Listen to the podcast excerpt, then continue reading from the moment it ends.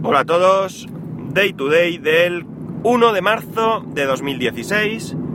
Son las 9.15 y 12 grados en Alicante. Bueno, sigo teniendo la voz un poco... un poco chunga, pero parece que vamos a mejor. Aunque la tos todavía está ahí. Pero bueno, poco a poco.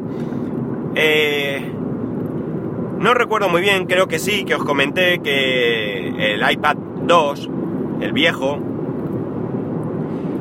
lo estaba utilizando mi hijo y se le cayó al suelo y la pantalla dejó de funcionar. Mm, dejó de funcionar bien, realmente se veía, pero se veía verdosa, con unas rayas, etcétera, etcétera. Bien, lo cierto es que cuando llegué a casa me lo dijo mi mujer y curiosamente no pillé ningún disgusto.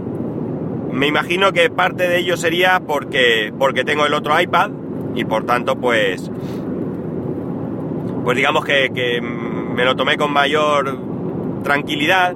Y en segundo lugar porque bien es cierto que sé positivamente que a mi hijo que se le cayó al suelo pues no lo hizo a propósito. Pues se le cayó pues mira cosas que pasan. Un crío de cuatro años está con él y bueno pues están en, en lo que están o no están en lo que deben de estar y se le cayó. Así que pues realmente tampoco me enfadé. La cuestión es que eh, os pongo un poco en antecedentes por si no lo recordáis o no lo conté o del todo o qué. Me puse en contacto con Moisés, con Guipollas, le consulté y tras unas indicaciones suyas pues me decidí a abrirlo para en primer lugar comprobar si no era tan solo que se había soltado alguna conexión. Perdón. Bien. Eh, abrirlo es relativamente sencillo y a la vez complicado. ¿Por qué? El panel táctil, que es por donde hay que abrirlo, no hay ningún tornillo, no hay absolutamente nada que quitar.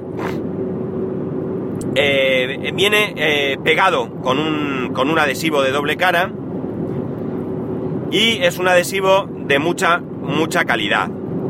Tanto es así que hay que utilizar calor en algunas páginas de, de venta de componentes eh, o, de, o de piezas de repuesto y de y páginas como iFixit y todo esto, pues ya venden como una especie de cojín alargado que se mete en el microondas, coge temperatura y entonces te sirve para calentar este adhesivo y facilitar su despegado. Pues bien, yo lo hice con un secador, con mucho cuidado, fui despegando, pero, pero, como soy un ansias, cometí a priori dos errores que luego veréis que fueron tres. ¿Qué errores fueron? Pues en primer lugar, rompí la antena wifi. Y en segundo lugar, y como no me quedé lo suficientemente tranquilo, pues rompí el flex, es decir, el cable, por llamarlo de alguna manera, que conecta la táctil a la, placa del iPad. Volví a hablar con, con Guipollas, le comenté lo que había hecho, me dio también algunas referencias, algunos consejos, y acabé comprando esas piezas, esas dos piezas, tanto la antena como el panel, en una tienda que hay en una población de aquí de Alicante que se llama Crevillente. El proceso de compra a través de internet, pago a través de internet, con recogida en tienda. ¿Por qué recogida en tienda? Porque me ahorraba casi 6 euros de gastos de envío. Y yo paso por allí ocasionalmente. En esta ocasión me ha costado un poco, he tardado casi dos semanas en poder ir, pero, pero al final estuve ayer allí y recogí, recogí estas piezas. El costo fueron unos 23 euros así con IVA. El táctil había una opción más barata que venía sin el botón Home, que podía haber aprovechado perfectamente el que, el que ya tengo, y sin eh, el adhesivo, sin el adhesivo que pega el táctil al, al chasis del iPad. Bien, eh, cogí este porque eh, si sumaba el precio del táctil sin botón home, que como digo podía aprovechar el que ya tenía, y sin el adhesivo, con el adhesivo, que sí que me hubiera hecho falta, eh, superaba este, este precio. Así que, pues nada, todo junto y punto. Bien, me pongo ayer a instalarlo. Sigo una guía de iFixit. Todo ok, todo bien, con tranquilidad, despacio, para no meter la pata. Y cuando ya lo tengo todo listo, y por suerte, y esta vez sí que actúo con cierta precaución, antes de pegar el panel táctil, lo pongo todo bien, lo pongo encima, en su lugar correspondiente, pero sin pegar, y compruebo su correcto funcionamiento. Lo primero que veo es que el wifi va. Bueno, realmente lo que veo es que marca el logo del wifi. No he intentado conectar, cierto es, porque tengo otro problema. Y ese problema era que, en principio, antes de todo esto, el iPad estaba con la pantalla negra y cuando intentaba ponerlo en marcha le di al... no había puesto bien el táctil, por lo tanto el botón home no estaba haciendo buen contacto, como estaba suelto, y el botón de encendido no funcionaba. Pues bien, consigo ponerlo bien, lo cargo, lo pongo a cargar porque pienso que se puede haber descargado, etcétera, etcétera, y enciende, la pantalla se ve perfectamente bien, el táctil funciona perfectamente bien y, como digo, coge wifi. Otra cosa es que ahora cuando vaya a conectar tenga buena cobertura. Tengo que hacer algunas pruebas por la casa, pero eso vendrá después. ¿Por qué? Porque me llamó la atención que el botón home, el botón power, perdón, no funcionara. Eh, lo que pienso es que me puede haber cargado algún cable. Le pego una revisión, no veo nada raro y lo tengo que dejar, me tengo que ir porque Ayer tenía que llevar por la tarde al chiquillo al médico y ya no podía continuar. Se lo comento a Guipollas y me dice eso exactamente, que el táctil nada tiene que ver con el botón power, pero que le eche un vistazo a ver si me he cargado algún, algún flex. Mirando, mirando, veo algo raro, veo un pedazo de algo, algo que no sé identificar. La cuestión es que, efectivamente, me he cargado el flex, que es común para el botón power, el botón de sonido vibración y creo que el volumen, si no estoy equivocado. Pues bien, me he cargado un pedazo. El botón, el volumen va, el botón de ah, quitar sonido y demás va, pero no va el power. Así que, ¿qué es lo que he hecho? Pues aparte de agachar las orejas y reconocer lo burro que soy, pues eh, he comprado el botón, eh, perdón, el flex. Otros 6 euros masiva, 7 euros y pico. También lo he puesto recogido en tienda, a ver si puedo acercarme hoy en algún momento. Y si no, pues el día que pueda. Una de las cosas que le dije a Guipollas y que también le dije que iba a comentar aquí es que cuando es que evidentemente vemos que su trabajo no está valorado. Hay muchos trabajos que no están valorados, desde luego, pero el suyo, desde luego, ya vemos lo que hay.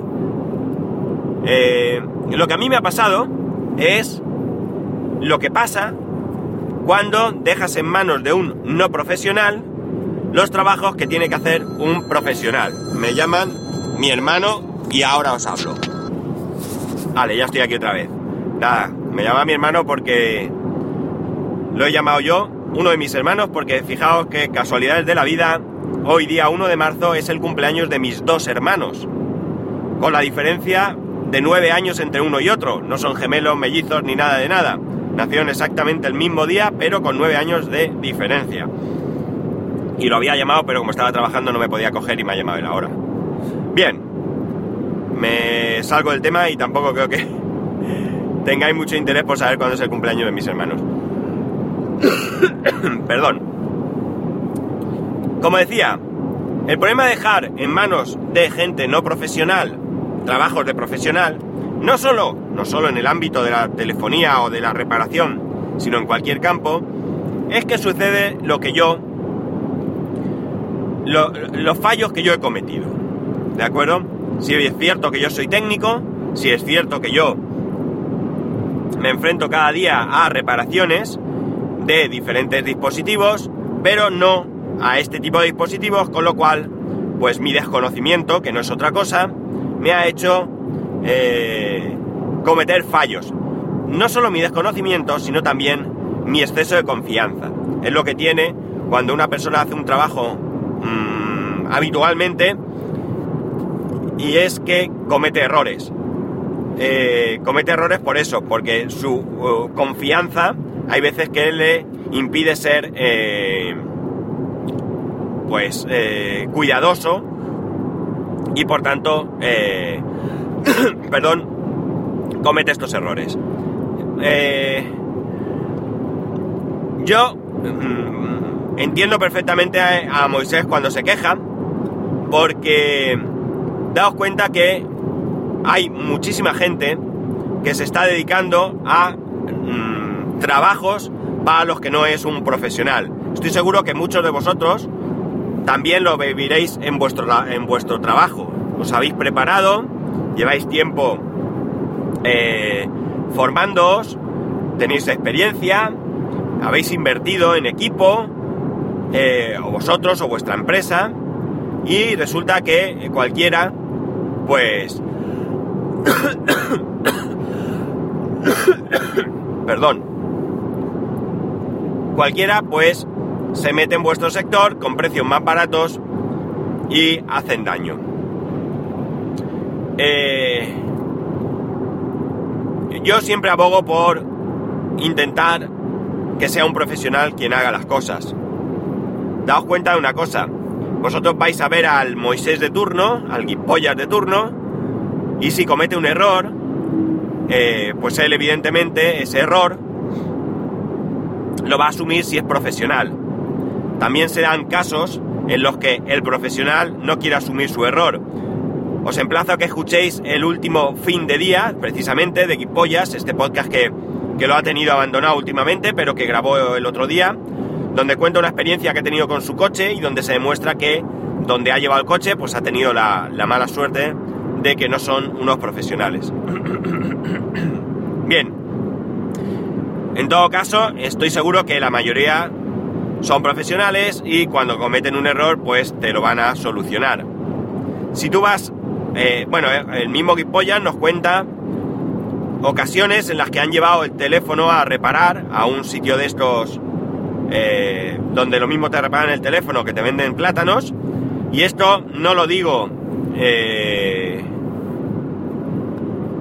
por despreciar, lo digo literalmente, de hecho yo le mandé una foto a, a él, a Moisés, el otro día, eh, de un sitio donde era una charcutería, es decir, donde puedes comprar jamón, queso y te reparaban el móvil, de acuerdo que quizás no reparen el móvil junto al jamón, seguramente haya alguien que vaya allí a recogerlo y lo repare, pero evidentemente este sitio ni es profesional, vete tú a saber quién lo repara. Y además no vas a tener ningún tipo de garantía, porque vete tú y busca allí al charcutero con el hacha en la mano a reclamarle que se ha cargado algo de tu teléfono al cambiarte la pantalla. Con esto, con esto, en primer lugar quiero eh, pues darme a mí mismo una cura de humildad y bueno, pues reconozco mi, mi metedura de pata, me ha costado dinero, por suerte me ha costado poco dinero, porque si yo le hubiese llevado el, el iPad directamente a Moisés, Moisés eh, lo hubiera desmontado. Y eh, lo hubiese desmontado sin ninguna rotura, lo hubiese vuelto a montar. Y bueno, seguramente hubiésemos discutido porque al funcionar eh, no hubiera querido cobrarme nada y yo hubiera querido pagarle algo, aunque hubiera sido por la revisión, pero esto ya es otro asunto. Pero no se hubiese cargado nada y por poco o por mucho que lo hubiese pagado, seguro que hubiera sido menos que todo esto que estoy yo sufriendo. ¿He aprendido algo? Pues probablemente lo menos conveniente. Es decir, que la próxima vez tengo que tener más cuidado. Cuando lo que tenía que haber aprendido es que deja a cada cual que haga lo que tiene que hacer. Está claro que cuando yo tengo una dolencia, una enfermedad, pues no me automedico, no me autodiagnóstico, no me autodiagnostico, perdón, ni nada por el estilo, voy al médico. Pues esto debe ser lo mismo, chicos. Eh, desde aquí, nada más que un apoyo, no solo a Moisés, sino a todos los profesionales que estáis en, en el día a día luchando por salir adelante. Que ya sabemos que no os lo ponemos fácil los clientes, pero mucho menos fácil os lo ponen las administraciones.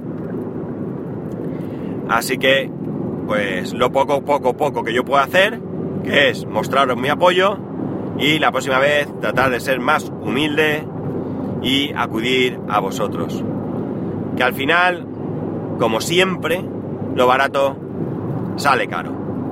Ya sabéis, para poneros en contacto conmigo, arroba spascual en Twitter y Telegram y daytoday arroba spascual.es por correo electrónico. Un saludo y nos escuchamos mañana.